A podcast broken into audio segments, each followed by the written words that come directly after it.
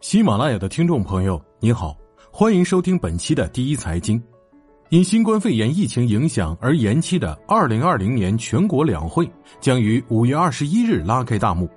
与此同时，今年是中国决胜全面建成小康社会、决战脱贫攻坚之年，以及“十三五”规划收官之年。在这样一个特殊时期召开的两会，将有哪些看点值得关注？新冠肺炎疫情发生后。党中央将疫情防控作为头等大事来抓，习近平总书记亲自指挥、亲自部署，坚持把人民生命安全和身体健康放在第一位。经过艰苦卓绝的努力，武汉保卫战、湖北保卫战取得决定性成果，疫情防控阻击战取得重大战略成果。当前疫情防控进入下半场，国内外疫情形势仍不容乐观。科研人员研究认为。新冠肺炎疫情或将长期存在，间歇性的在局部流行，要做好打持久战的准备。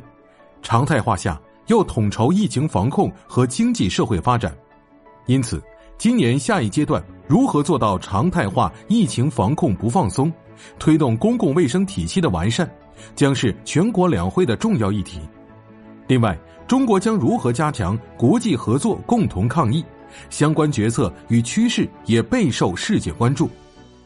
当前境外疫情还在蔓延扩散，对世界经济的冲击还在发展演变过程中，我国经济发展也面临前所未有的困难与挑战。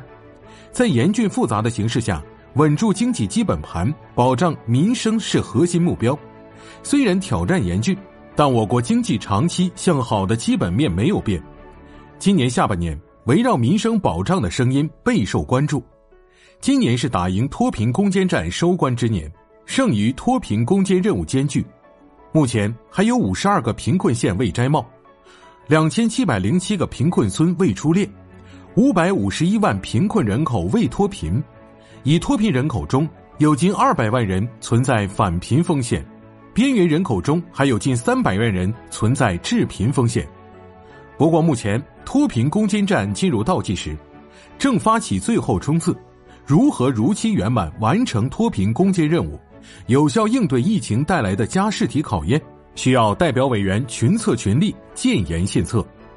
今年也是全面建成小康社会和“十三五”规划收官之年，站在两个一百年奋斗目标的历史交汇点上，面临更加复杂的国内外环境。如何打好防范化解重大风险、精准脱贫、污染防治的三大攻坚战，为新阶段新航程奠定良好基础。代表委员的相关讨论也将成为重要看点。民生连民心，今年疫情背景下的民生保障尤为牵动人心，是重中之重。就业压力不容回避。统计局数据显示。二月份全国城镇调查失业率为百分之六点二，四月份全国城镇调查失业率比上年同期高出一个百分点。在就业群体中，大学生与外出务工人员尤为突出。受疫情影响，今年毕业生工作签约率明显低于往年。此外，中小企业纷纷裁员或缩减用工人数，一些农民工不得已返回家乡。中国人民大学公共管理学院教授许光建说：“民生问题最为敏感，越是特殊时期，越要兜底线、稳底盘。”全国两会期间，十三届全国人大三次会议还将对酝酿多年的民法典草案进行审议。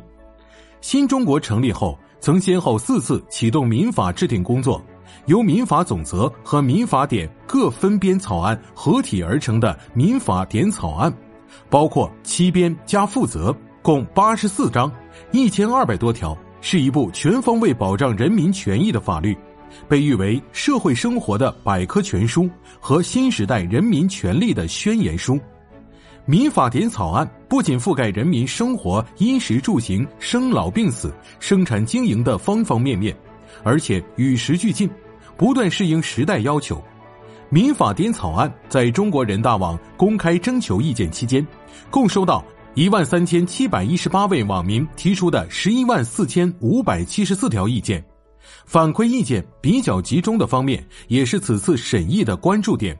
比如，总则编草案中的数据，网络虚拟财产、物权编草案中对承包的三权分置问题的进一步回应，合同编草案中与千家万户息息相关的物业服务合同等。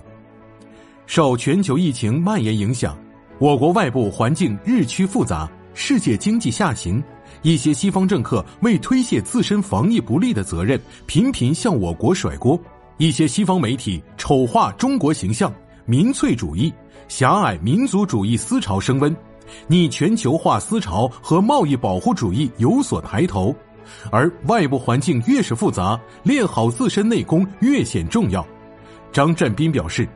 当前，我们要稳住阵脚，守好底线，统筹推进疫情防控和经济社会发展工作，做好自己的事情，这也是为全球社会经济稳定做贡献。此外，他认为，两会期间如何维护好我国对外开放大局，进一步宣介稳定的对外政策，继续为构建人类命运共同体提供中国方案。讲好中国故事，营造良好国际舆论环境，也将是代表委员热议的话题。以上就是本期第一财经的全部内容。更多商业财经分析，欢迎订阅本节目。我是欧文老先生，我们下期见。